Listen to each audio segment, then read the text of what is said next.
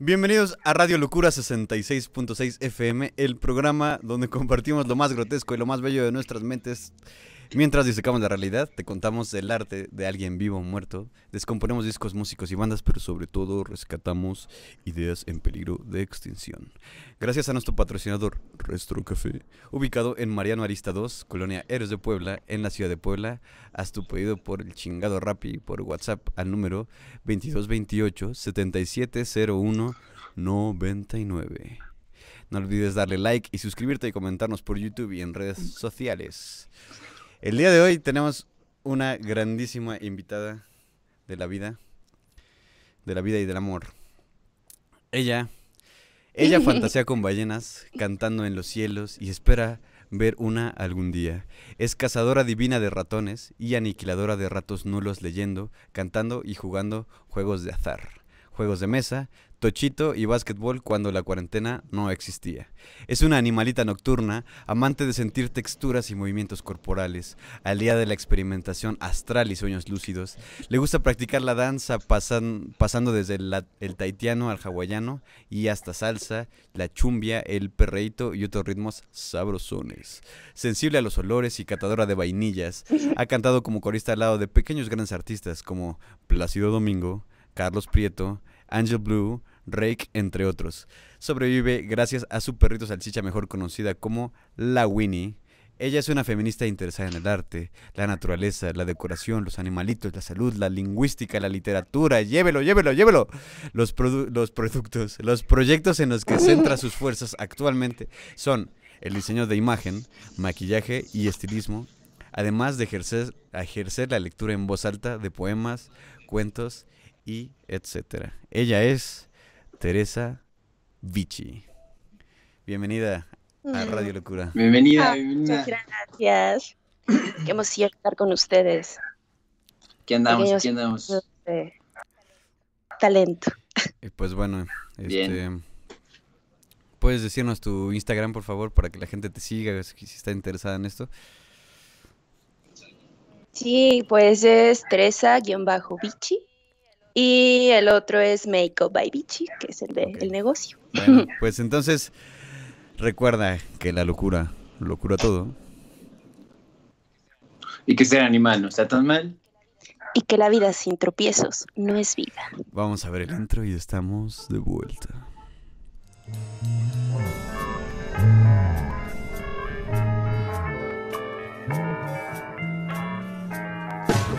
Locura 66.6 en frecuencia moderada. Ideas idiotas para gente inteligente. Adiós.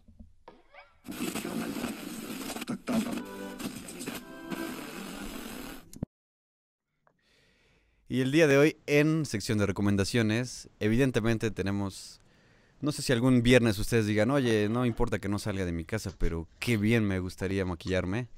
Pues yo tengo la opción. Makeup by Vichy. Ofrece los servicios a domicilio de barbería, te cortan la pela, te dan efectos de color, tratamientos faciales y capilares, maquillaje, peinados y muchas cosas más relacionadas al diseño y cambio de imagen. Disponible para el estado de Puebla, el municipio de Puebla también. Y como ya lo dijo Vichy, es eh, eh, arroba makeup by Vichy. Makeup by Vichy. ¿Ok? Así, Y pues contáctenla si quieren. así lo si encuentran. quieren sí. este, cosas de barbería y cortes de pela y cosas en, en la pela, ella es la mejor. Comprobado. Ella me llama. A mí y Ya a lo mi sabe. familia y a toda la colonia ya nos ha cortado el- la pela y todos estamos contentos. ¿Ok? Así es. Bueno, eh, en, la, en la siguiente eh, recomendación es arroba c-va.todo, es decir, se va todo, que es un bazar comunitario poblano interesado en el consumo responsable. Ahí puedes encontrar desde ropita, accesorios y zapatos, hasta productos de decoración, libros y muchas cosas más.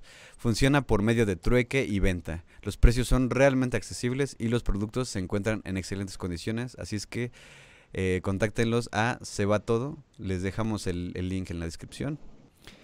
Pero es at se roba todo. Se roba todo. se va todo, perdón. y por último tenemos a Stars Beer, el servicio de bebidas a domicilio para el área eh, del Estado de México y CDMX. Eh, cuentan con dos sucursales en el Estado de México y están repartiendo en el área de Lincoln Romero y la otra en la ciudad repartiendo por zona Roma y la Condesa. En su Instagram eh, pues es Stars Beer MX, ya lo tienen ahí en pantalla y pu- pueden consultar los teléfonos de contacto y todo en el Instagram y pues tienen mucha variedad de productos, les llevan este les llevan cerveza con toppings y la chingadera. Tienen eh, cerveza con escachada con Miguelito clásico, de mango, de fresa, de mora azul, tajín, ajonjolí, tradicional, cubana, como quieran. Eh, escarchado también tienen el especial de Nerds de Wonka.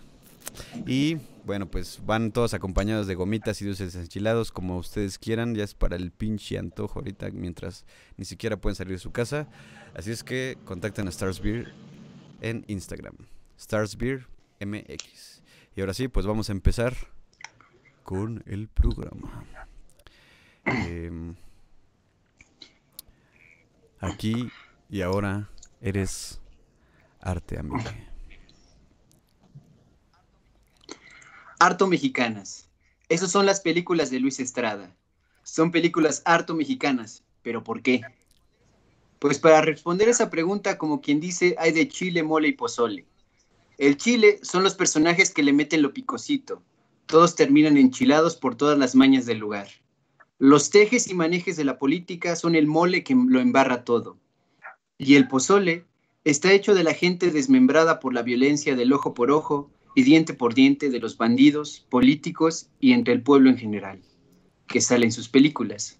Así que sí, así que son harto mexicanas sus películas, las de Luis Estrada, pero también son comedias, comedias negras, porque como él mismo ha declarado en entrevistas, el toque picosito de la ironía y la sátira hace digerible a una realidad insoportable como la mexicana.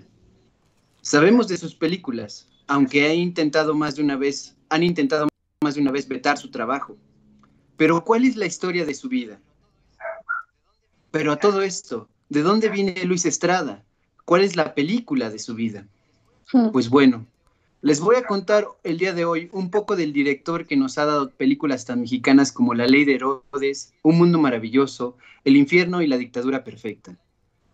Empecemos por el año de 1962, que es el año en que Stanley Kubrick estrenaba con complicaciones la controversial película Lolita. 1962 también es el año en que Carlos Fuentes publicó dos de sus novelas más famosas, La muerte de Artemio Cruz y Ahora. Pero nos centramos en el 17 de enero de 1962, que es el día en que nació Luis Estrada Rodríguez, para ser exactos. Él es el fruto de un matrimonio joven de los años 60. Su madre fue una ferviente creyente católica y su padre un completo ateo. Su matrimonio sesentero prontamente se tornó disfuncional, llegando al divorcio. Y el pequeño Luis se quedó a vivir con su madre como era usual en esos tiempos. Sin embargo, a pesar de que se crió con su madre, quien fue administradora de empresas, el oficio del cine lo heredó por parte de su padre. Pero algo sí le heredó a los dos. Fue la seriedad y el compromiso con el trabajo. Desde los siete años, quedó encantado de la chamba que tenía su padre. Su padre, quien se llamaba José Estrada Aguirre, fue uno de los directores más reconocidos y queridos en medio de la industria del cine mexicano de los años 70 y 80. Su padre creció cerca de los mejores cines del antes llamado Distrito Federal, ahora CDMX, en Santa María la Ribera. Él, Luis y su padre eran idénticos, como dos gotas de aguas, decían. a su padre le apodaban el perro y a Luis, como es lógico, le decían el cachorrito o el perrito. Aunque eso a Luis nunca le gustó demasiado. Pero de su padre aprendió variadas cosas, unas buenas y otras no tan buenas. Su padre era un fumador empedernido, Luis tuvo ambas creencias. Su padre era un glotón total, Luis también aprendió a hacerlo, escandalosamente. Buena parte de su infancia, Luis la pasó en los estudios Churubusco, que eso venía siendo en esos tiempos cinco veces más grande de lo, de lo que es actualmente. Luis, siendo un niño entonces, podía entrar y salir, hacer lo que le placiera en gana en todos los rincones de aquellos estudios. Prácticamente, y él lo confiesa así, pasó más tiempo en esos estudios que en varias de todas las casas que ha habitado en su vida. Los estudios Churubusco, llamados también como la ciudad del cine, se inauguraron en 1945. Fue la cuna de una gran mayoría de las películas del cine de oro mexicano. Allí tuvo Luis todo para motivar su imaginación, pues había un zoológico, un pueblo mexicano, un pueblo tipo western e infinidad de foros. Todos conocían al pequeño Luis, que acompañaba constantemente en sus grabaciones a su padre. Hizo amigos y conocidos allí, además de el, afilar el colmillo cinematográfico a tal punto de preguntarse si podría haberse dedicado otra cosa si hubiera querido. Todos querían a su padre y a él le tocaba esa estela de amor entre los que trabajaban allí. Todos los días, él podía entrar en la bodega de vestuarios. En ese universo de prendas, le llegó la chance de disfrazarse a diario. Coleccionaba disfraces de cowboy, de piel roja, de soldado, en fin, de lo que quisiera y tuviera en gana. La obsesión en la variedad de los géneros cinematográficos allí se coció en buena flama. Los diálogos de películas se los memorizaba y los recitaba, se los recitaba a sí mismo y actuaba a solas los westerns que le encantaban. John Wayne. Exactamente. Se volvió fan de la lectura de novelas, fan de la música clásica y obviamente muchísimo más apasionado del cine.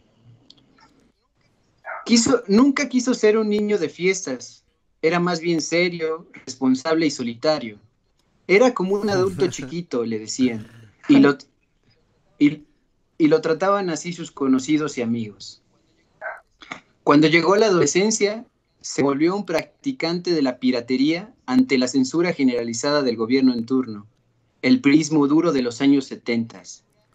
La censura lo persigue ya desde esos días.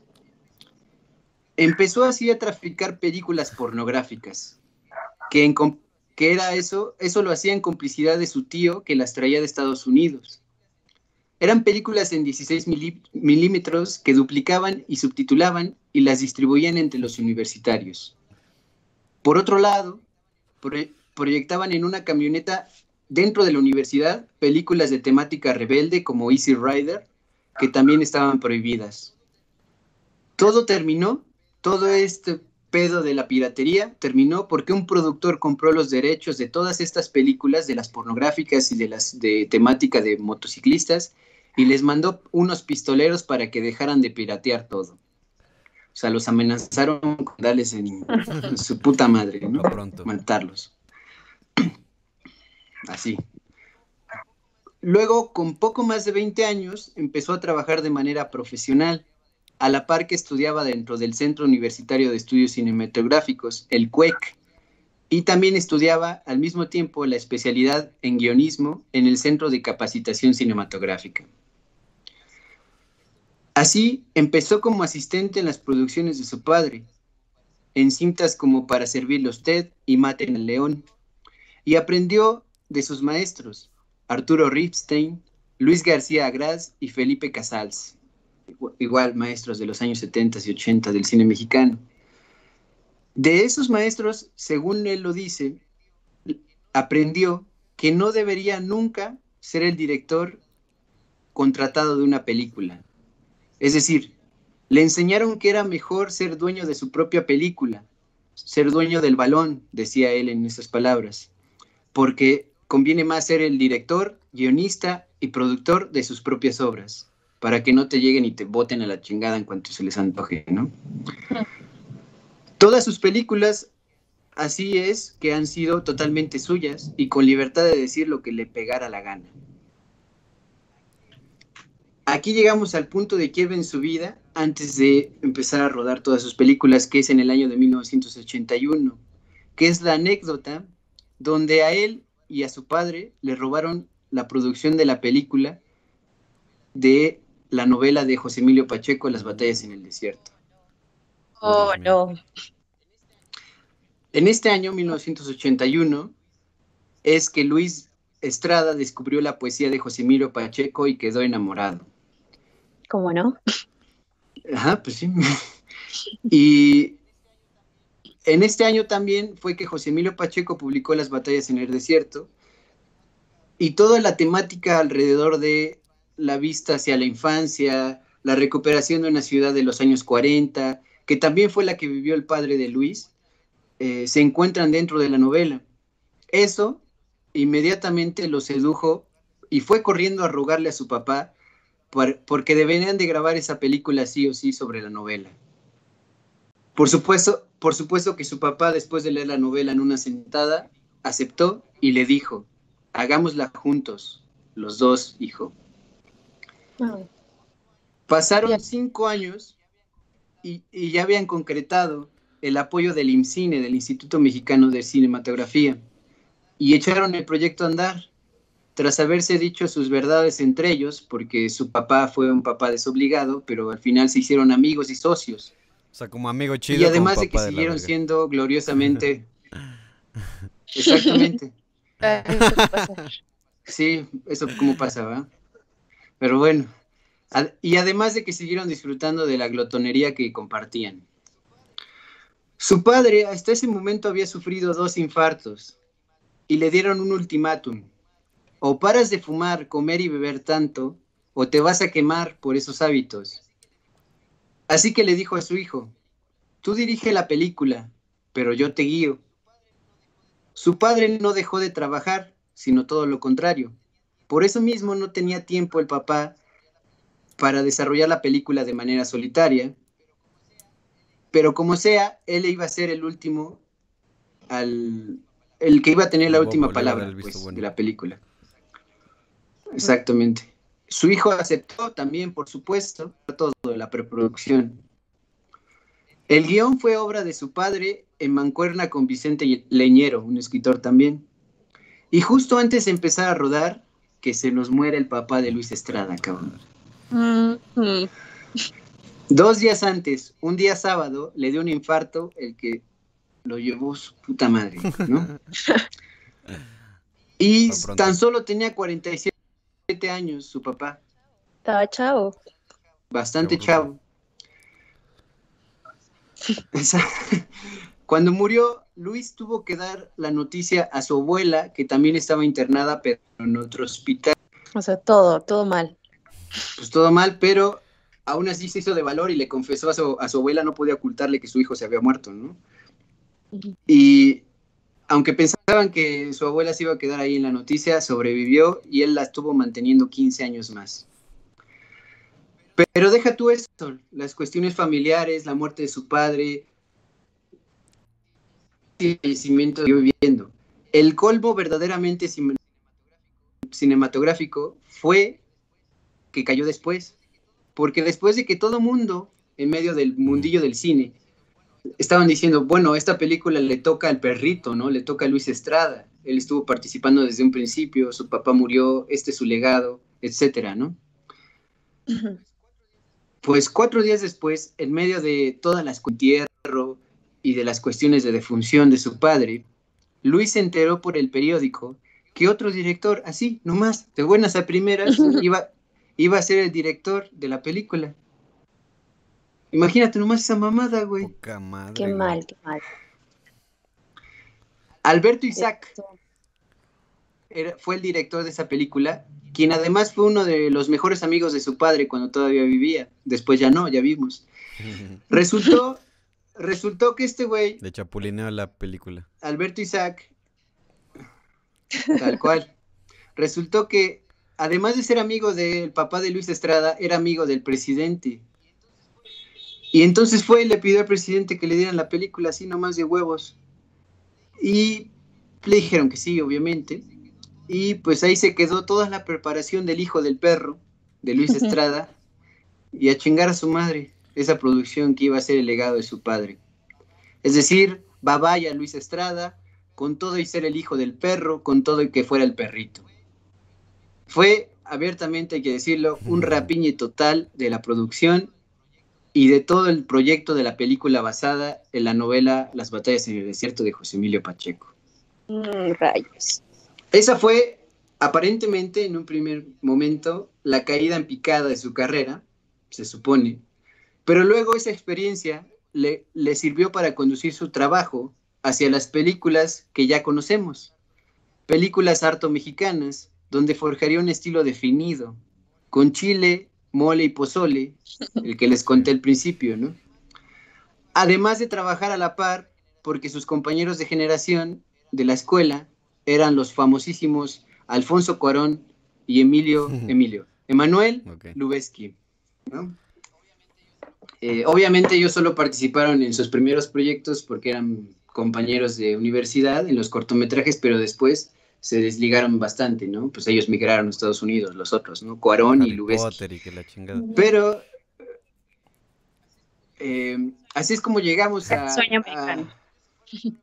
Ellos se fueron al sueño americano y él se quedó a la pesadilla mexicana, ¿no? Que son sus películas eh, de Luis Estrada, ¿no? Porque si ustedes quieren decir algo ya después de que les conté la historia de su vida, hablen de las películas, ¿no? Porque esas sí las conocemos, su vida no. Sí, pero de hecho es, como bastante... O sea, son muy, muy conocidas las películas porque son... Creo que es realmente lo que ya como personas, pues jóvenes tal vez, conoces del cine mexicano, ¿no? Ya no conoces tanto... Ah, igual y Tintán y esas cosas por tus abuelos, ¿no? El cine de oro. Pero muy leve, ¿no? Pero ya del cine Sí, mexicano sí. realmente, o sea, mexicano, mexicano, güey. De, o sea, temas que hablen sobre México. Creo que Luis Estrada es como uno, el- uno de los más grandes exponentes, ¿no? Y sobre todo porque habla de- desde un sentido de la política. Creo que nunca quita el dedo del, del renglón en ese sentido. Y, y eso lo hace, pues sí lo hace como un sello personal, ¿no? Totalmente. Sí. Pues mira, yo, por ejemplo, les voy a ser honesta, no había visto todas las películas de, de Luis Estrada. O sea, vi algunas, pero escuché de todas. Siempre estando, han estado como que se mencionan, se conocen por ser un director mexicano que hable sobre México, ¿no? Y a mí algo que me, que me llama mucho la atención es que él dice, o sea, en algún momento, que sus películas son una ficción en un lugar imaginario que se parece a México. O sea, Sí, sí, son sí. una ficción. Y eso se me hace súper, súper gracioso porque muestran como, como un mural de lo que es México, pero al final simplemente es ficción, ¿no? Y uno-. Pues se ríe de esa... De esa... Y, Además pues, de... Ah, bueno, sí, sí, sí, sí. Sí, sí, sí. Mm. Y, ah, bueno, ajá, y yo creo que eso como que nos hace, nos hace reaccionar a nosotros como, como público que, que vemos ese cine, porque como casi no se habla de eso, decimos, bueno, ajá, pero ¿existe alguna salida? O sea, de ver todas esas situaciones en sus películas. Y es como, mm, no sé, no solo como un chale, estamos jodidos, y, porque esa es nuestra realidad y ya, sino como un, pues vamos a hacer algo, vamos a intentar reflexionar al respecto y hacer un cambio, que es finalmente lo que, lo que hace Luis Estrada, ¿no? Y sí, a, a mí me parece como... Claro. Ajá. Ade- Además de que él dice específicamente, él dice específicamente que si le pidieran esa, que qué tanto se parece, aunque sea ficción, a la realidad, y él dice que es imposible mostrar en ficción lo que es la realidad mexicana porque es brutal. ¿no? Sí, sí, sí. Y entonces dice que ahí es el trabajo de los documentalistas, de los comentadores de esto, ¿no? De la realidad. Y en ese sentido, pues él está muy claro en sus, sus límites, ¿no? La ficción como espejo y como sátira. Creo que eso está muy chido porque está consciente de sus Creo que justamente es como que una, una Sí, sí, sí. perspectiva que, que Claro. siempre, te, siempre te deja en sus películas, ¿no? Como, justo como decía Vichy, ¿no? Es algo como desesperanzador y dices, no mames, ¿cómo, ¿cómo podemos salir de este pedo y así? Pero a final de cuentas creo que lo valioso de su, de su obra es que te deja con una reflexión sobre cosas de las que todos, todos hablamos, pero realmente nadie está dispuesto a reflexionar tal cual porque forma tanto parte de nuestra realidad que de repente ya no, o sea, perdemos el piso en cuestión de si se puede cambiar o no, ¿no? Ya cuando lo ves de, de una manera, digamos, exagerada en cierta Sí. ficción, entre comillas, este, entonces sí ya te avientas a, te aventuras a, a intentar como dilucidar alguna solución o algo así, ¿no? Después de, de verlas, porque sí te deja desesperanzado, ¿no?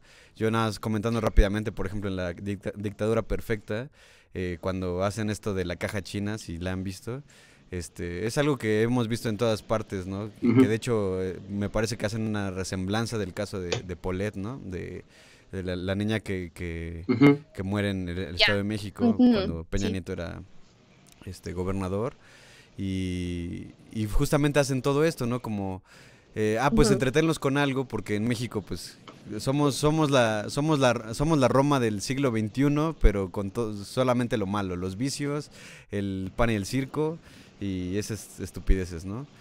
Y entonces siento que justamente es como, ah, bueno, pues eh, darles a la gente lo que quieren, que solo es drama y eso, y mientras nosotros estamos haciendo un chingo de business, nos robamos dinero y todo, que pues la corrupción es algo que tiene muchísimo que ver con México y sobre todo también con, con el, el universo de Luis Estrada. Crimen organizado. El crimen organizado, claro. Precisamente con- en cuanto a la película de la dictadura perfecta, es un caso perfecto de ejemplo, porque a pesar de que Televisa le dio el apoyo económico Mm, por eso de, la de darle los impuestos a él, a su película, en lugar del gobierno, cuando Sí, ya la termina, puede ser censurada, Cuando- ¿no? a eso voy, cuando ya este, la terminan y se las presenta, los directivos de Televisa le dicen, ah, bueno, sí, ya te dimos el dinero, ya ni modo, pero no lo vamos a distribuir. Pásala como tú quieras a los cines, es tu pedo, porque no nos late lo que estás mostrando, que es a nosotros mismos, Sí. ¿no? Pues, a Televisa. Lo cual es una jugada Sí, super sí, sí. punk, ¿no? Eso es como llegar con Donald Trump y decirle, oye, dame todo tu dinero para hacer una película sobre cómo eres una mierda de persona y cómo tu gobierno está hundiendo en la pobreza a toda, a toda una nación, ¿no? Este, ese- se me hace muy sí. chido de él que siento que es como... Se me hace que no, no, no, no en el mal sentido, pero su, su trabajo no se me hace nada rebuscado, ¿no? Simplemente abre los ojos a la realidad, lo que todos vemos, y la pone tal cual está, pero le, le da un sentido de ficción. Y eso me parece muy chido. Por ejemplo, hay un cine mexicano muy bueno que, que se está produciendo últimamente. Mm, por- me gustaría mencionar, por ejemplo, una, una, una película que se llama Cómprame un revólver, por ejemplo, y donde ahí explícitamente dicen eh, eh, este es un mundo ficcional donde los narcos tienen el control de todo, de todo México y, y se aparece toda un- una escena, bueno, una narrativa, ¿no? De, de cómo es esta corrupción y todo este pedo de, de las drogas y cómo nada más ellos tienen el poder sobre el pueblo y todo esto. Pero no- yo creo que este tipo de películas mexicanas no tendrían tanto tanta repercusión en un sentido ideológico de no haber sido por el trabajo de Luis Estrada, porque si bien tampoco soy un ex- experto en cine mexicano de ese, de ese tipo, lo que sí es innegable es que él lo hizo popular, ¿no? Es esta forma de, reflexionar Sí, sí, sobre sí, nuestra sociedad. Totalmente. Este, solamente el- es- hay, hay cosas que solamente se pueden llegar a través de su cine, porque lo, lo pone de una manera ficcional, entre comillas, pero realmente es muy, muy, muy directo, ¿no? Claro. Sí, es que sí, yo creo que lo que hace Luis Estrada es una llamada de atención por toda la situación que estamos viviendo, ¿no? O sea, es como el nuevo cine mexicano ahora se, se centra en abrir voces que sean más diversas, que sean películas, pero dirigidas a un público.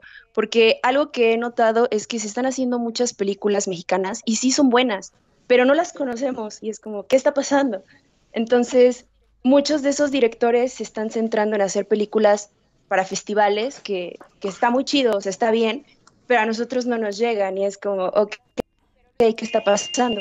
Pero Luis Estrada no, o sea, Luis Estrada, siento que él sí se está centrando en un público y está pensando en nosotros y no está haciendo películas tanto para festivales, sino para el público en general, ¿no?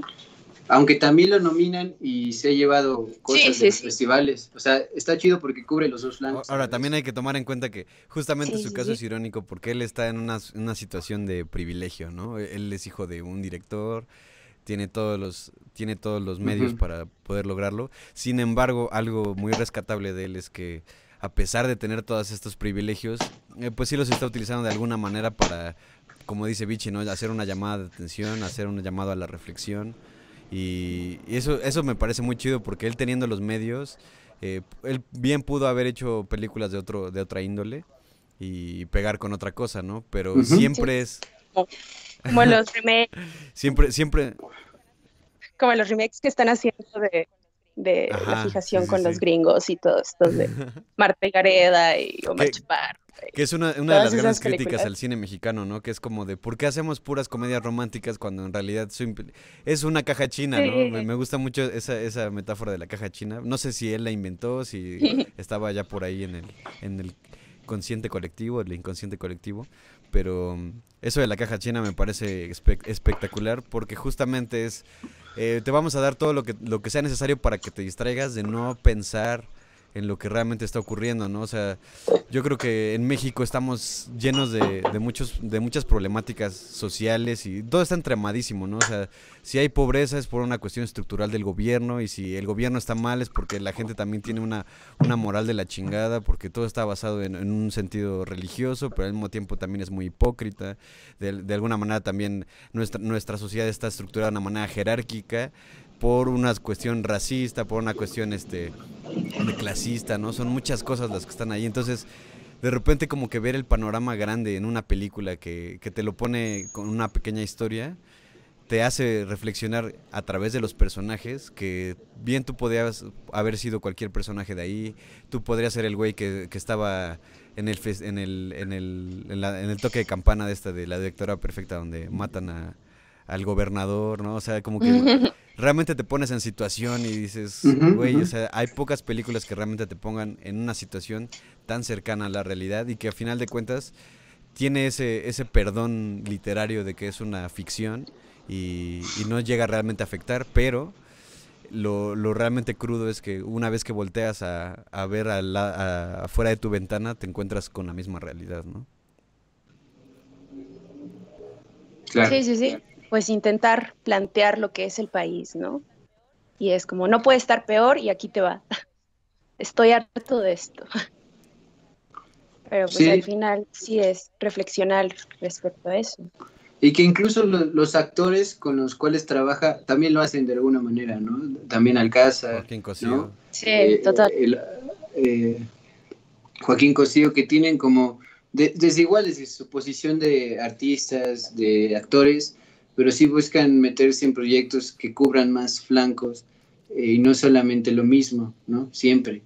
Y, y pareciera que, por ejemplo, Damián Alcázar pues se vuelve indirectamente un poco su, su portavoz porque él ha hecho muchos de sus personajes principales y que Mm. también pues, recientemente, a pesar de que es sim- simpatizante de- del gobierno en turno, eh, Damián Alcázar, Luis Estrada, no, Luis Estrada, de hecho ahorita está trabajando, se detuvo la producción y todo el proyecto por la cuestión de la pandemia, pero está eh, pensando hacer una película que se ambiente ya en este sexenio, en estos años, eh, y precisamente en una entrevista Damián Alcázar decía que a Luis Estrada le vale madre quien esté, él va a seguir siendo crítico y poniendo una buena historia al servicio de, de esta crítica, ¿no?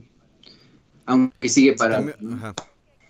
Es que la amistad que hay como entre, entre ellos, entre Damián y Alcázar, entre Damián Alcázar y Luis Estrada, yo creo que está muy bonito porque comparten ideales y los dos como que buscan que se, el país se vea diferente, o sea, buscar una transformación a su modo, ¿no? Cada quien. Ujú. Pero es- colaboran y todo está, está Y muy aparte. ¿sabes? A a mí me gusta mucho el, el pedo de que justamente como es algo hecho en México, no sé si han visto, por ejemplo, que eh, se habla mucho de que en Estados Unidos, en grandes producciones hollywoodenses, incluso europeas, siempre se, se tira que, por ejemplo, Breaking Bad o, o esta, esta película que grabaron en de James Bond en la Ciudad de México, todo, siempre todo México está en tono sepia, ¿no? Porque siempre somos los desérticos, siempre somos Ujú. los, lo- los que no puedes ver a más de 5 metros porque está todo lleno de arena, porque no hay nada en las ciudades, ¿no? Este, solo somos costumbres, somos nopales, somos gente con, con sombrero, este, las mujeres ni siquiera figuran, Nopales, tacos. tacos, ajá. Y somos, somos el estereotipo. Y esto yo siento que es justamente agarrar ese estereotipo pero mostrar la cara real de ese estereotipo, ¿no? Es decir, ajá, bueno, sí, soy un sombrerudo, pero mato, güey, ¿no? Y mi estereotipo no es para que tú lo entiendas, porque yo creo que gente de, de otros lugares no entenderían realmente qué es, o sea, no, no entenderían el concepto tal cual de la película si es que no viven en México. Y eso me parece muy chido porque de alguna manera es un cine de nicho, ¿no? Yo creo que las, la- evidentemente las narrativas son universales y todo, pero como mexicano sí te... Ay, ¿cómo es el mexicano? Este, el mexicano sí entiende que, que es de lo que está hablando, ¿no? Cada referencia que hay, con que estés un poquito informado sobre lo que está en Facebook, al menos, por ejemplo, la dictora perfecta se entiende completamente, ¿no? Y, y en, en el, en el hecho estético, Ujú. esas, esos manifiestos estéticos, ¿no? Como de México no es un lugar de pura arena. Por ejemplo, en El Rey de Herodes sí, sí, que, lo, sí que lo es, pero, pero bueno, porque ah, los pueblos son así, ¿no? Pero eh, realmente te, te forma la idea de un pueblo mexicano tal cual, ¿no? Obviamente tiene sus, sus licencias, ¿no? Este, cinematográficas. Sí, además de forma Sí, sí, exagerada, claro. ¿no? Para que sea muchísimo. Sin embargo, tampoco me parece que ese pueblo en el, que- en el que está am- ambientado todo eso no exista, ¿no? Yo creo que, bueno, de hecho es un pueblo mexicano, pero las situaciones son las que de repente parecían ser exageradas, ¿no? Pero no, o sea, realmente creo que eso es como una cuestión manifiesto estético que yo rescataría muchísimo de él, que pues él, él vive en México, él está ambientado en México, sus películas están ambientadas en el México que él conoce. Sí, sí, sí, totalmente. Es que yo creo que él es muy observador de toda la situación que estamos viviendo. A pesar de pertenecer a un nivel socioeconómico alto, pues él se va, se mete, ve, observa cómo comen, cómo viven, cómo, cómo laboran. Y eso es lo, lo padre, ¿no? Que todo eso lo retoma, lo plasma, y aunque sea exagerado o no, pero sí es una realidad que estamos viviendo. Claro. Sí, pues Lu- Luis Estrada tiene muchísimo de dónde sacarle y de hecho tiene muy pocas películas por eso mismo de la censura, por la falta de apoyo, de que eso es muy claro. Es, es este cineasta no, no brincó a Estados Unidos cuando bien podría, sino que se quedó aquí y hace lo que puede con lo que se puede y él siempre buscando ser el dueño de todos estos proyectos, porque si no, no podría decir lo que dice, ¿no? Y eso queda muy claro en al menos sus cuatro películas. eh, y, y también toma en cuenta el paso del tiempo y el paso de la política que cambia, pero sigue siendo la misma. Y yo creo que su trabajo tiene mucho mérito porque, por ejemplo, Cuarón o Iñárritu eh, son grandes cineastas, tampoco hay que dudarlo, pero ellos están en un punto de vista, digamos, más artístico. En el, claro, lo artístico es político, pero, pero él lo, lo hace muy explícito, ¿no? Luis Estrada lo hace muy explícito. Y yo creo que es el ejemplo perfecto de, de cómo un artista puede realmente simplemente abrir los ojos y dejarse llevar por las sensibilidades que, que le despierta la realidad. Porque evidentemente, por ejemplo, o Guillermo del Toro, ¿no? Con el laberinto del fauno, por ejemplo, ¿no? Eh, sin embargo, está ambientada Ujú. en, en España, eh, los personajes son españoles y todo. Digo, no, no es que esté mal, ¿no? Sim- simplemente son sus licencias y es su idea y está bien. Pero eh, Luis Estrada simplemente es como, güey, no estamos viendo esto tan claro. O sea, yo, yo, lo voy a, yo lo voy a grabar, no sé ustedes, pero yo sí lo voy a grabar porque literalmente casi, casi es solamente poner cámaras así enfrente de, de la gente y, y ver cómo, cómo se desarrolla Sí, la sí, sí. realidad. Eso es, eso es algo que, que a mí me gusta mucho de él y, y- creo que eso es lo, lo importante realmente de su trabajo. Pues sí, es que... Sí, sí, sí, pues es que totalmente busca mostrar esos niveles de violencia, de corrupción, de impunidad, o sea, todo, todo eso, ¿no? Que, que otros directores pues simplemente no lo hacen. Y él lo muestra y además se, se agarra de tomar actores de Televisa y personas un poco más populares para que también jale al público mexicano y diga, ah, no, ma, pues estuvo fulanito de Tara, pues vamos a ver de qué se O trata. sea, por ¿no? ejemplo, toda esta controversia que se hizo de Sergio Mayer, ¿no? Que, que encarna a Enrique Ajá. Peña Nieto Por y después termina siendo, este, ¿qué? No me acuerdo, secretario de, ¿qué? ¿Cultura de Morena o qué? qué? Algo así, ¿no? Com- com- Comisionado. comisionado del Senado en Exactamente. cuanto a... Ah, Y, y- y dices, güey, Algo ¿qué pedo con eso, no? Y realmente a mí me pareció muy cagado todo eso porque eh, ya sea que haya sido también una cuestión de popularidad a, a través de lo que vive en, en- después de grabar la película La dictadura perfecta, pero se, se termina entramando la, la ficción de Luis Estrada con la realidad, ¿no? Así, porque, porque sí, o sea, le encarna a Peña Nieto, hace una crítica y todo. Y la gente empieza a tomar a Sergio Mayer realmente como un actor. Primero como un actor, porque no lo era, era un Chip and Dale, ¿no? Se encueraba y así. Primero lo toman como un actor y después ya, lo- que ya que lo toman en serio como actor, ya lo toman como político, ¿no? Y eso también, bueno, es una, una jugada de morena y eso ya son cosas ahondar más en cuestiones políticas, pero a mí lo que me parece más importante y cagado de todo esto es que de repente un día me levanto y, y ya estoy viviendo en la dictadura perfecta de otra manera, en otro universo, en un universo paralelo, lo que tú quieras. Pero eso está, ¿no? La cara de Sergio Mayer como Peña Nieto ahora la veo como realmente en la televisión. Ahora lo veo en la televisión, pero no porque esté reproduciendo la película, sino porque está dando un discurso de que está encargado de la cultura por parte de Morena. What the fuck, man. Sí, pues sí. Pareciera que lo único que le ha faltado a Luis Estrada es tiempo, porque el material le sobra. Y si por él fuera, yo creo que yo hubiera retratado cada espacio de, de este país cada año, no sé, pero las complicaciones de la censura. ¿no? Ojalá bueno. hiciera una película del morenovallismo y, y de cómo mueren en el helicóptero y Barbosa y todo. Ah, la madre, estaría buena. Buena, ¿eh? Sería muy buena. Si nos está escuchando Luis Estrada, yo sé que eres un fanático de Radio Locura, por favor, ahí hay una historia, ¿eh? Ficcional, pero ahí hay una historia. Sí, sí, sí, totalmente. El, el, el gobernador Vallegüero y cómo muere con Pues su sí. esposa en un helicóptero.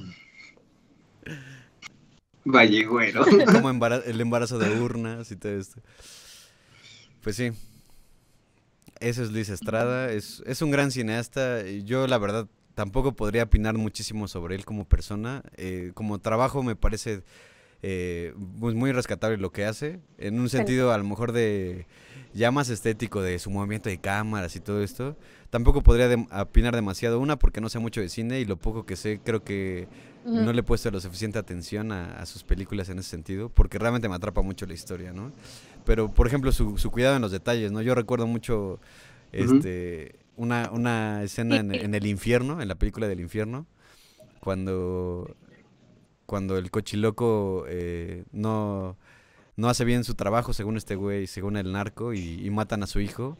Y entonces su- el narco va y mata al hijo de Cochiloco y le pone un- en un anuncio que ese detalle de hijo por hijo sin H me parece un, o sea, me parece ya simplemente así como imagen fotográfica, como un imago, me parece muy poderoso porque sí, justamente es como el narco sabe cómo hacer su trabajo y sabe todo, pero no sabe escribir. ¿Por qué? Porque no ha tenido, a- a- no ha Ah. tenido eh, acceso a la educación y eso mucho tiene que ver realmente, o sea, para mí ese detalle representa muchísimas cosas de México, ¿no? Este, obviamente hay, supongo que hay narcos también Sí, los universitarios, ¿no? No, no hay que, Sí, no hay que excluirlos, pero en su gran mayoría pues es gente que no tiene acceso realmente a, a información que pueda como, como mínimo sensibilizarlos a, a la realidad de México, ¿no? Entonces ese hijo por hijo sin H, las dos, hijo así como se escucha, hijo por hijo, me, me pareció una jugada maravillosa y me parece un detalle súper, súper, súper bueno, ¿no? Para realmente representar todo lo que, lo que está en México. Es que es la venganza, Claro. ¿no? La venganza, que es un poco el, el código del narco, que es un poco el- la falta de educación, eh, muchas cosas. Así es. Pues venga, ¿tienen algo más que opinar de alguna escena en específico o de algún deseo que tengan de respecto a su trabajo? Pues ojalá siga haciendo más películas de ese estilo y ahora situados a ver con los nuevos gobiernos. Se espera, se tiene altas Sí, yo, expectativas. yo, yo creo, e incluso yo creo Ya que tampoco lo, lo he, lo, he, lo he ahondado tanto, pero creo que sí es muy posible que, que se haga una escuela de, de lo que él viene haciendo, ¿no? De su cuestión de, de cómo poner a México. Por, le- les digo, esta película que se llama Cómprame un revólver está creo que totalmente basada en, en lo que él hace. Y, y yo creo que muchísimas películas más y creo que eso es admirable, ¿no? Creo que el, el valor de un artista realmente no es lo que hace, sino el valor que tiene para inspirar a otras personas a sentir y sobre todo también a, a seguir perpetuando ciertas ideologías que pues, son positivas para nuestra sociedad, ¿no? Ay, ya me sentí como, como un anti, Ujú. anti Loret de Mola, pero bueno, este, pues esto fue Luis Estrada. Eh, yo nada más termino con el manifiesto de que Luis Estrada, si nos estás viendo, tienes que hacer una película sobre la muerte de los Moreno Valle, sobre la, la rueda de la fortuna que está en Angelópolis y sobre Barbosa y, y cómo casi ya no ve y cómo ya no tiene una pierna y aún así está controlando todo un estado. Pero bueno. Pues bueno, Así es. Vale. Que se haga. vale. Pues que salga, que entre, que te invada. Gerciana, musicágate con nosotros. Vamos a escuchar la canción de Don't Wake Me Up de Lian Lahavas y estamos de vuelta.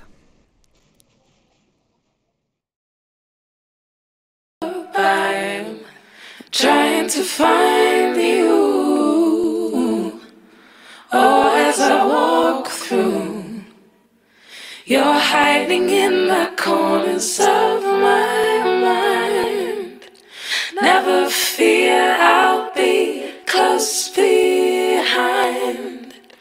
My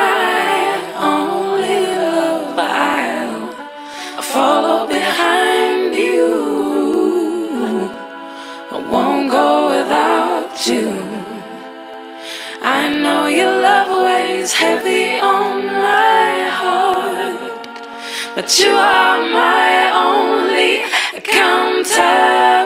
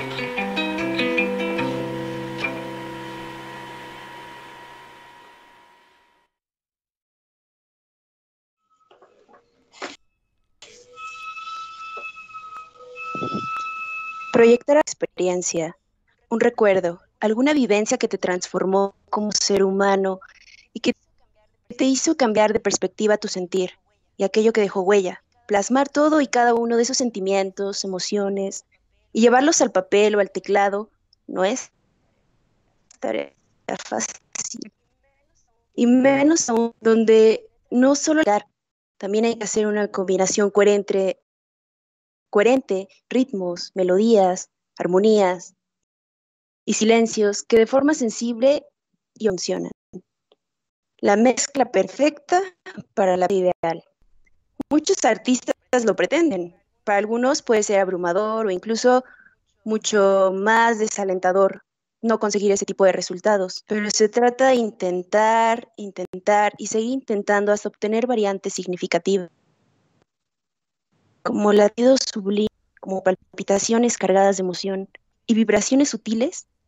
Así se siente escuchar la música de Lian La, una mujer que nos invita a conocer su lado auténtico y nos enseña que mostrarse vulnerable no está mal, que aprender y caer cuantas veces sean necesarias. Y Tien por conocida como Lian Lajabas, es una, con, una cantante perteneciente al género folk y new soul, así como lo pudimos escuchar en la pequeña muestra de la canción.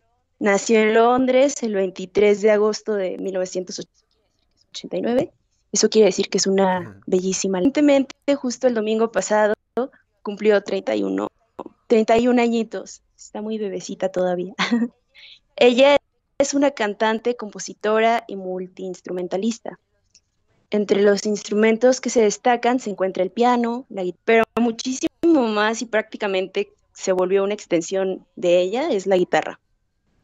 Pop color escarlata, diamante británico, la última musa de Prince son algunos de los títulos que ha recibido Lien una artista que promete y a la que en definitiva tenemos que seguirle la huella. Hoy en Radio Locura les presentamos a Lien La Javas, una, una artista a la que quiero mucho. ahora pues les voy a empezar a contar un poco eh, de su vida, de qué fue de ella, cómo, cómo la conocimos, quién es, ¿no? Por favor. Eh, bueno, pues La Javas vivió en el sur de Londres Sin embargo, crecí escuchando muchos tipos de música, muchos géneros, muchos estilos, muy, es su madre y ella comenzó a cantar muy muy chiquita, empezó como a los siete años más o menos, pero, pero todo esto por influencias de su papá. Él fue un músico profesional también, tocaba múltiples instrumentos, fue prácticamente quien lo incitó a este mundo musical. Le enseñó los fundamentos de guitarra, también del piano, y pues fue prácticamente el soporte de Lien.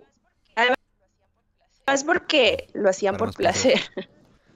y la Haas comenzó a escribir sus canciones, sí, sí, sí, totalmente. Canciones, o sea, de igual desde muy pequeña, a los 11 años ya estaba empezando a escribir. Pero fue a los 18 años cuando empezó a tomar y se volvió su mejor amiga, ¿no? Y desde muy pequeña ella quiso estudiar arte. Ingresó a la universidad, pero como alguno suele pasarle, después de un tiempo dedicó de lleno a la música. ya después, cuando, cuando se dedicó totalmente a la música, conoció a un amigo suyo que se hizo muy, eh, muy importante para la carrera de, de Lien, él se llama Alan Rose. Y él le presentó a varios músicos, empezaron a componer, empezaron a, hacer sus primeros demos. Y más adelante, este chico, Alan Rose, quien le presentó a un artista que se llama Paloma Fight, o Y ella fue eh, muy importante para la carrera de Lien porque ella empezó siendo corista de esta, de esta cantante, ¿no? Y, así fue como poco a poco se fue abriendo camino. También empezó a, ser intérprete y participar en desfiles de moda en París, junto con diseñadores como Christian Pinchbeck, que es muy reconocido en Inglaterra. Y curiosamente, ya cuando ella le, le diseñó uno de sus EP, que fue el primero precisamente y que se llamó Lost and Found el cual fue lanzado en 2011. Y bueno, justo antes de eso, un año antes, fue como, fue cuando firmó contrato con Warner Bros. Records. y pasó, sí, duró un poquito, pasó como dos años para crear su primer álbum, álbum y es Your, Is Your Love Big Enough. Y este fue lanzado en el 12 de... en 2012 en Reino Unido. Pero está muy curioso porque este álbum fue nombrado en iTunes como, como el álbum del año. Y a partir de ese momento creció muchísimo, participó en festivales y también empezó a colaborar muchísimo con artistas como Alicia Keys, Willie Mason, Jacob Collier, entre otros. Pero antes de continuar con los álbumes, me gustaría hacer como un paréntesis Sí, sí, de cómo conocí en las Habas, ¿no? Porque fue justo un año después de que ella sacara este disco y pues quiero decir por qué me gusta mucho. Adelante. Hace aproximadamente seis o siete años eh, pertenecía a un coro, ¿no? Estaba en una orquesta y nos, encontraba de viaje, justo en el trayecto me pareció recomendación salía en la Habas y dije, bueno, pues vamos a ver quién es esta chica, de qué se trata, a ver qué está haciendo, quién era ella, yo no sabía de dónde venía, yo no sabía nada, o sea, de su estilo musical ni nada. Y justo la prim- primera canción que escuché, y por eso quise que pusieran esta canción, fue la de Don't Wake Me Up, que es la que escuchamos ahorita hace unos momentos. Y pues desde que escuché esa canción me atrapó, porque dije, a ver, es un juego de voces a capela, perfectamente armonizadas, entonadas, haciendo segundas y terceras voces, y pues sí dije, ah, caray, esto me interesa. Y en primer lugar, porque me encontraba en un momento donde estaba súper metida con, con la música coral y, y todo este, este intro, pues me pareció muy, muy, muy, muy distinto a lo que yo estaba escuchando, a lo que estaba acostumbrada a escuchar. Y en segundo lugar, porque su voz se me vente muy, muy intensa, pero con pequeños toques y, y eso lo vemos tan solo en las, en las letras, ¿no? Y ya después poniendo un poquito más de atención a, a sus, sus escritos, cómo está formado en las letras de Lien en este primer álbum, pues me di cuenta que ella estaba pasando por un momento transitorio, aparte porque estaba empezando, y muy personal. Estaba en- encontrándose a sí misma, descubriendo. Entonces yo, creo que sí me identifiqué demasiado con ella en ese momento, ¿no? Ya después, eh, pues las canciones de, de, de este primer álbum nos hablan sobre las rupturas amorosas, la nueva vida que está por venir, eh, nuevos amores, nuevos amigos, cambios de localidad, o sea, como mucho jijiji, jajaja. Por en esta canción, una de las canciones que es precisamente el nombre de, de este primer álbum, que es You're Big Enough, está muy chistoso porque Barack Obama incluso la incluyó en su lista de 40 éxitos en Spotify. Oh, wow. Me hizo súper, súper cagado. Que te cuelgue, que te cuelgue la Ya, medalla pero Obama. Barack Obama le es gustó, ¿no? sí. Sí, sí, sí. Ya después llega, o sea, más adelante llega el, el recuerdo del pasado, con canciones como Lost and Found, que fue primer, primer EP. Pues se vuelve bajonear, o sea, es como un vaivén en este donde Lien está de repente muy bien, de repente se bajonea. Es como un bajoneo rico, o sea, un ritmo rico, disfrutable. Y pasas por distintas etapas, ¿no? En este álbum, como la negación, la frustración por el pasado, eh, por los sonidos musicales también se vuelven un poquito más bajos, con sonidos como pequeños rasgueos y como más melancólicos. Es lo que pasa en este primer álbum. Pero de repente se recupera y regresa con canciones más animosas, más eh, brindando nuevas oportunidades y tan solo en los aspectos de su vida, ¿no? Principalmente en el amor y ya aprendiendo de los errores y todo. Entonces, digamos que ya es una Lien reformulada, o sea, en este disco desde las caídas hasta que te reformu- reformulas, te empoderas y todo, ¿no? Y bueno, pues recuerdo que ese día eh, eh, pues medical, con su sensibilidad y sobre todo yo creo que con la importancia que le da al manejo de las voces como coro, que, que precisamente haya sido ella eh, la corista de otra artista reconocida, pues yo creo que lo destaca mucho, ¿no? Y lo aprecia. Se me hace, se me hace muy bonita esa parte. Y bueno, ya pasando al segundo álbum, pero igual quiero hacer otro paréntesis porque antes del segundo álbum es- está muy, muy curiosa una anécdota que le pasó porque ella se volvió súper mejor cano, famoso, muy, muy reconocido. Y, y, y quisiera contar esa amistad porque justo antes de sacar este segundo álbum, Prince le, eh, pues quedó muy, muy impresionado con la voz de Lien, que, y al poco tiempo se hicieron muy amigos, bla, bla. Y un día Prince le habla, se me hace muy gracioso porque Prince le habla a Lien y le dice, oye, ¿puedo ocupar tu sala de estar para hacer un concierto en tu departamento en Londres? Y desde ese momento pues lo, lo, publicaron a los medios, se enteraron, hicieron toda la transmisión en vivo y los medios se encargaron de decir que Prince era su, como, su padrino. Ok. Y ya en, en 2014, un poquito más adelante, pasan dos años, Prince lanza un álbum en colaboración con Lien y es Art Official Age. Y está muy bonito porque en, algunas canciones la Javas narra partes de las canciones, pero ya es como voz hablada. Y tiene canciones muy. que muestran mucho la unidad entre ellos dos. Es como.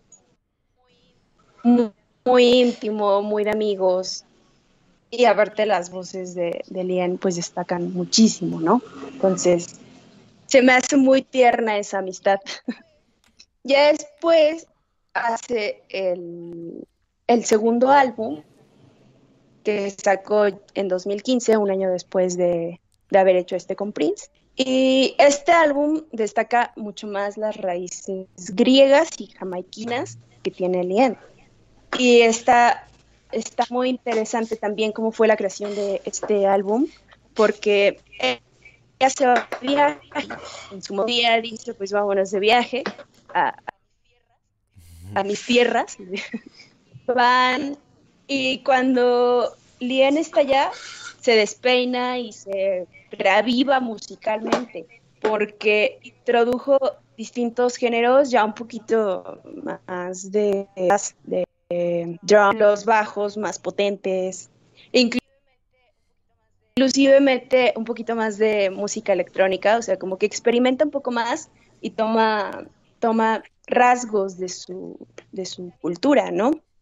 Y también aparte colabora con, con de, de Aqualung. Y este álbum pues juega un poco más con elementos de per como en una de sus canciones que se llama Growl. Y así es como mucho más notoria la, la influencia jamaiquina ahí por todo este sonido de percusión, aplausos. Y en esto, por ejemplo, en, la, en las letras, en las letras de este álbum, reflexiona sobre su pasado, precisamente como está de viaje, que está reencontrándose con sus raíces, se pregunta todo el tiempo y yo creo que en un momento nos hacemos de dónde venimos o, cuánto hemos crecido. Y recuerda también sobre su pasado, de cuando era niña, ¿no? Y también nos habla de esos fantasmas que arrastramos, pero que hay que tomar todo con más calma, con más pausado. Y está, está muy curioso porque también eh, reflexiona un poco más sobre el amor, pero ya no el amor de pareja, como en el álbum anterior, entre, ah, el amor carnal, el amor entre seres amados en general, y también sobre cuando fallecen las personas y esos eh, seres queridos. Entonces, en este álbum en general es como más irte más despacio, todo más relajado, mucho más fluido, y pues te incita precisamente, ¿no? A, a dejarte llevar. Incluso la portada se me hace súper bonita porque son colores más coloridos, vive más la naturaleza y los, y los deja ver. Ese sería el segundo álbum. Ya para el tercer álbum, ahora sí, eh, que este precisamente lo lanzó hace muy poquito, el 10 de julio para ser exactos. 2020. Después de cinco años, que tardó, tardó, sí, ya me, me era pandemia, dijo lo voy a lanzar. Creo que sea un álbum cáncer, me vale.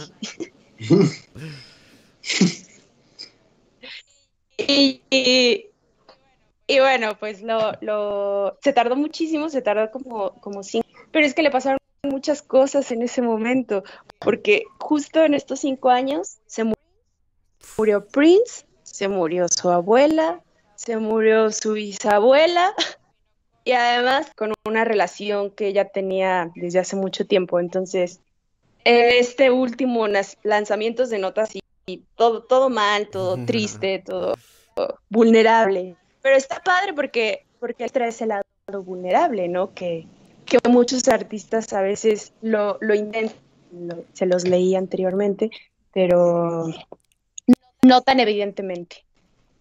Uh -huh. y, y, bueno, luego ya desde el primer verso, en la primera canción, nos habla de la ruptura amorosa que tuvo y va subiendo de nivel, incluso vocalmente se nota, es, va agarrando fuerza, sube el, el volumen de su voz, incluso está como rasposita, rasgada. O sea, todo, todo en este disco se vuelve como altibajos en las letras, en la música, pero igual eh, no, o sea, como estos tonos funk, pero también como un tono de voz más sensual. Y así cuestiones. Pero viene otra, otra vez caídas y, y me gustan esos vaivenes, yo creo. Sí. Y en un momento ella eh, nos dice que este álbum, y la cito, es sobre reconectar con uno mismo y darte cuenta que quizá tenga que cambiar para ser feliz. Eso lo dijo Lien en, en una entrevista. Y pues yo creo que sí, o sea, este último álbum está inspirado en el ciclo de la vida, en las relaciones que nunca, nunca son perfectas, que se desgastan, mutan, se distinguen. Y pues es, todos estos cambios hacen que tú nunca vuelvas a ser igual, ¿no? Y esos son los tres álbumes, este es el último disco que, que lanzó Lien recientemente, lo recomiendo mucho. Sí, bastante. Y tengo una luz. Mí de Lian me encanta algo, que, bueno, nada más rápido, ¿no? Algo que, que ya habíamos comentado, que de hecho creo que tú dijiste, ¿no? Que su tono es muy parecido, bastante muy parecido a Alicia. Keys en, en algunos momentos. En Sí. cuestión de su evolución, sí se nota que va encontrando su propia voz, pero sí se, se escucha mucho al menos esa influencia, ¿no? Sobre todo porque trabajó con ella y también, te- o sea, una cosa es escuchar a una persona, pero otra convivir con ella y, y prácticamente escuchar su voz así en vivo y ver cómo sale el aire de su garganta, ¿no? Entonces, este, yo siento que ella tiene mucho ese toque, pero es mucho más revolucionado Sí, en sí, el sí. sentido de que, no, no por hablar mal de Alicia Keys, ¿no? Pero creo que me parece un- una, una evolución muy, muy bonita porque juega much- con muchísimo más con otros matices, ¿no? No solamente es este, ese vibrato medio gospelero y medio, medio blusero, ¿no? Sino que realmente tiene mucha identidad. Sí, y, sí, sí. y a pesar de que se parezca mucho a Alicia Keys en ese sentido, creo que sí se nota mucho su personalidad en, en esas inflexiones vocales.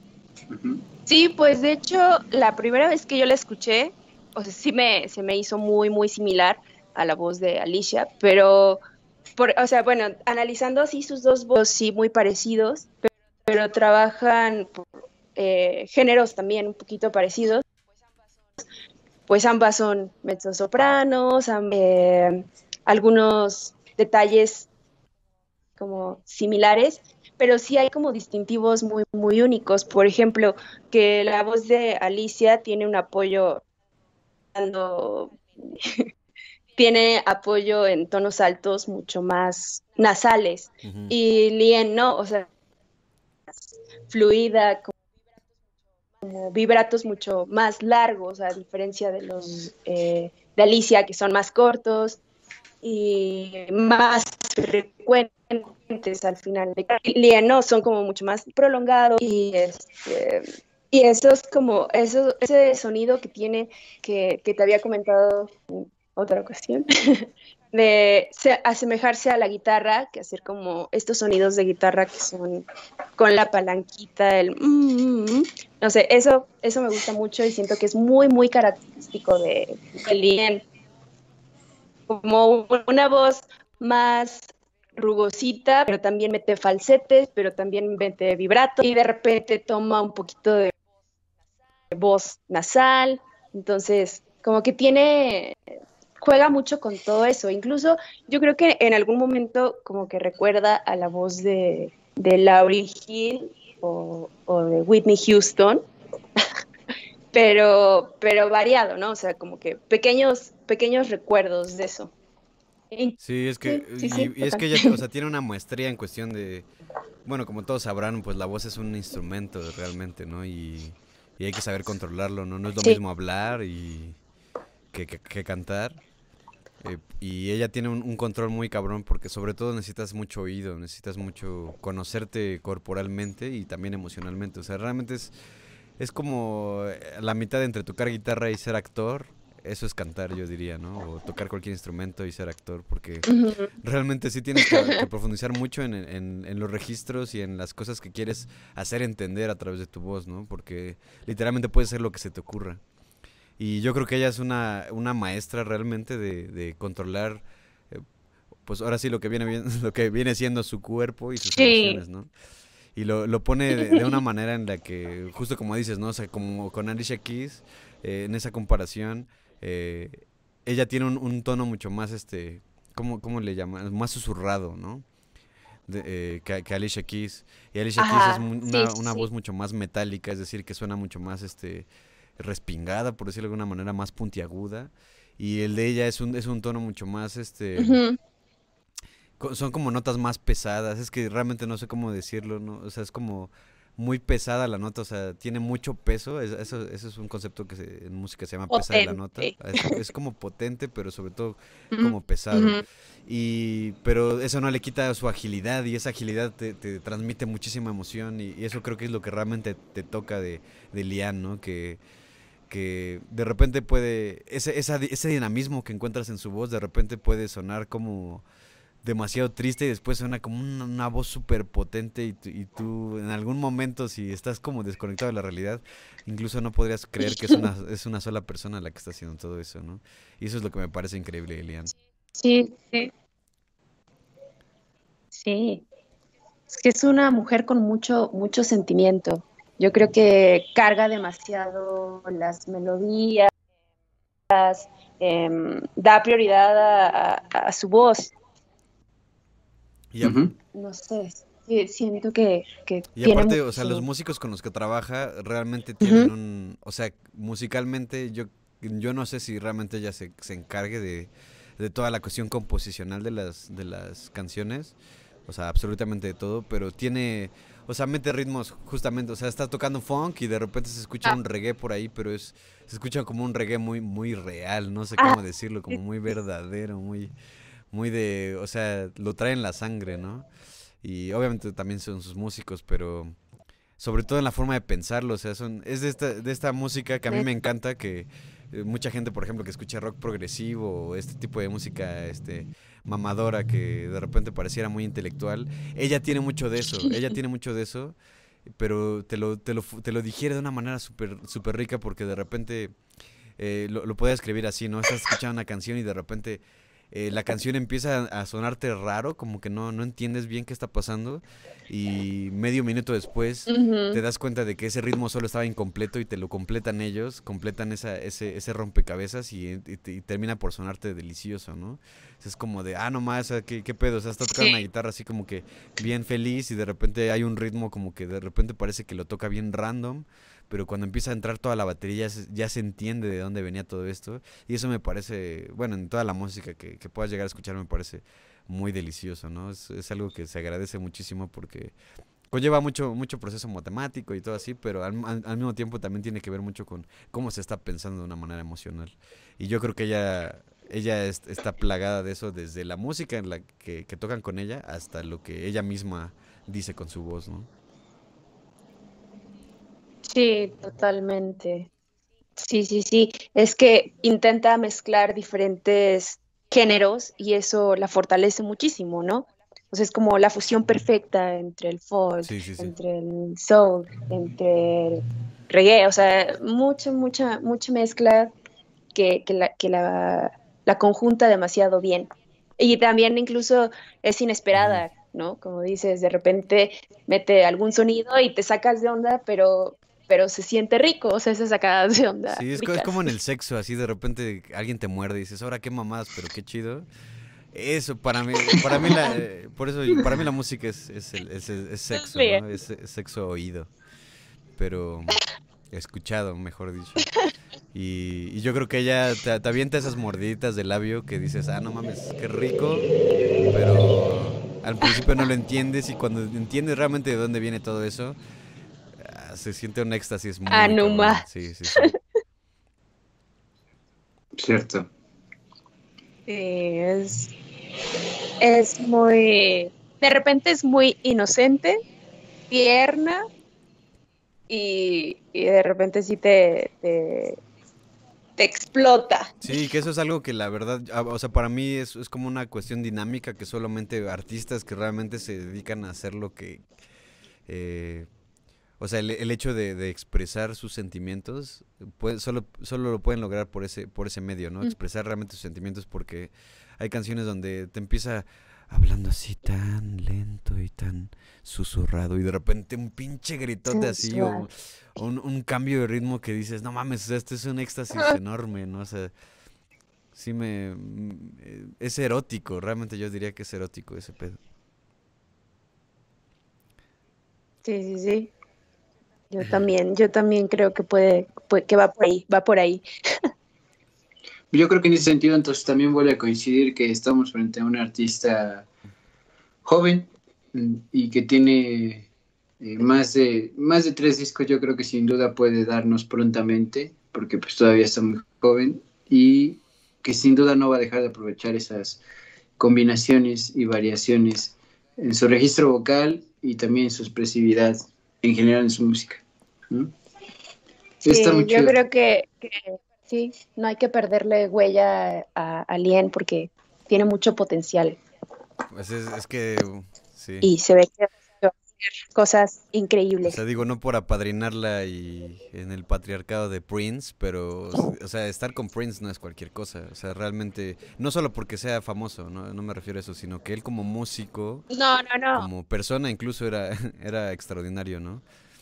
Pero, o sea, el, el- el hecho de que una persona como Prince haya fijado en ella, yo creo que el hecho de que tú no le des una oportunidad sería un error, ¿no? Casi, sí, sí, sí, sí. Tal cual. Sí, vale muchísimo la. Altamente recomendada. Y el álbum que hace con Prince también está, está muy, muy lindo, muy tierno y, y se disfruta. Se disfruta bastante. Pues bueno, ¿les parece si Perfecto. eh, con esto cerramos el programa diciendo que Lian Lahavas es una artista extraordinaria y que no pueden perder la pista y sobre todo pues que escuchen sus tres discos que la neta son, son una joya los tres. Yo no los he escuchado completos todos, pero sí he, he tenido una prueba de todos y la verdad es que les, les prometo a todos mis radioescuchas, a todos nuestros radioescuchas, que lo voy a hacer muy pronto. Y ustedes también háganlo, chingada madre. Sí. Sí, yo creo que para, para escuchar a Lien hay que Es como para encerrarte en tu cuarto, arrojarte en la cama y dejarte llevar, fluir, así como ella lo hace en su música. Pues muy bien. Pues Bien. muchas gracias, Vichy, por toda esta, esta introducción a las habas. Ah, muchas Que- gracias mu- mucha gente lo, lo va a agradecer, te, te aseguro que mucha gente va a agradecer eso. Pero bueno, pues Ojalá queremos sí. agradecer a nuestro patrocinador oficial, Restro Café. Y ya saben, pueden pedir, hacer sus pedidos por Rappi. Métanse al Instagram, Restro Café. Restro, está como Restro, ¿no? Y Restro Café. y pues pidan al WhatsApp 2228 eh, 7701 eh, 99 y pues hagan su pedido porque se va, ¿eh? Se va, o sea, empiezan a las cuatro y media de la tarde a, a los pedidos y se van rápido, entonces sí, se van bien pinche rápido, entonces métanle presión, métanle presión. Y bueno, también este... Ahorita ya están, ya están. Este, Vichy, eh, ¿te gustaría eh, hablarnos un poco sobre también el, el, el proyecto que tienen de Más Menos Lecturas, por favor? Sí, claro que sí, pues estamos haciendo este, este nuevo proyecto que está siendo muy fructífero, que está gustando y que queremos que siga creciendo. El punto es leer todo, o sea, novelas, poesía, eh, teatro, venga a nuestras manos, queremos leerlo y dejarlo ahí para que las personas vayan, lo escuchen, lo compartan, lo disfruten y pues fomentar y seguir fomentando y disfrutando de la lectura. Sí, porque hay que ser muy... Se llama Más menos Menos lecturas. Más menos lecturas. Y sí, yo, yo, Sí, en todas nuestras, todas nuestras redes sociales. menos así, Más. Menos Lecturas, Instagram, Twitter. y sí, yo, yo como una persona que ha estado siguiendo ese proyecto, me parece muy chido porque la verdad es que, mira, tú radio escucha, espero que no sea así, pero tal vez eres muy huevón o muy huevona para abrir un libro y te estás perdiendo de un chingo de historias bien cabronas de, de, de personas que están haciendo historias, cuentos, eh, bueno, sobre todo son cuentos, ¿verdad? No, no iba a decir ensayos, pero bueno, habrá, Pero habrá también habrá- y habrá novelas, ¿no? Bien, también. Este, Queremos leer todo. entonces, todo, pues si eres muy huevón o muy huevona para abrir un pinche libro y enterarte de qué decía, por ejemplo, Rubén Fonse- Fonse- Fonseca, Fonseca, este, ¿no? Este, también meten, meten poesía de, de otros países, en otros idiomas, obviamente que están traducidos. Realmente solamente métete a más o menos lecturas, más menos lecturas, perdón, más menos lecturas. Más y- menos. Te vas a encontrar una, una audioteca ahí que la vas a poner mientras estás barriendo tu cuarto, tu casita, estás aquí haciendo los tamales, lo que sea. Igual que cuando, cuando ves Radio Locura. Y te vas a llevar muy buenas historias que te, se te van a quedar por toda la vida. Una buena historia nunca se olvida. Pero bueno, eh, pues muchas gracias. Así Eh, es. Igual no se olviden de escuchar el álbum Radio Locura, una colección de música desconcertante y poesía macabra calculada en el momento. Y los dejamos con esta canción que se llama... eh, ¿Cómo se llama esta canción, Bichi? La, última canción que se llama Bittersweet de Lian Lajavas, del último disco que tiene. Los dejamos con una Yes. probadita para que se lo avienten completo. Eh, y bueno, esto fue muy Bichi, muchas gracias por estar aquí. Es un, es un honor tenerte acá. Ay, gracias a ustedes, los quiero Nosotros mucho, también. de verdad. Es un honor estar con personas muy, muy chidas. Proyectos muy chidos y hay que seguir y transformar.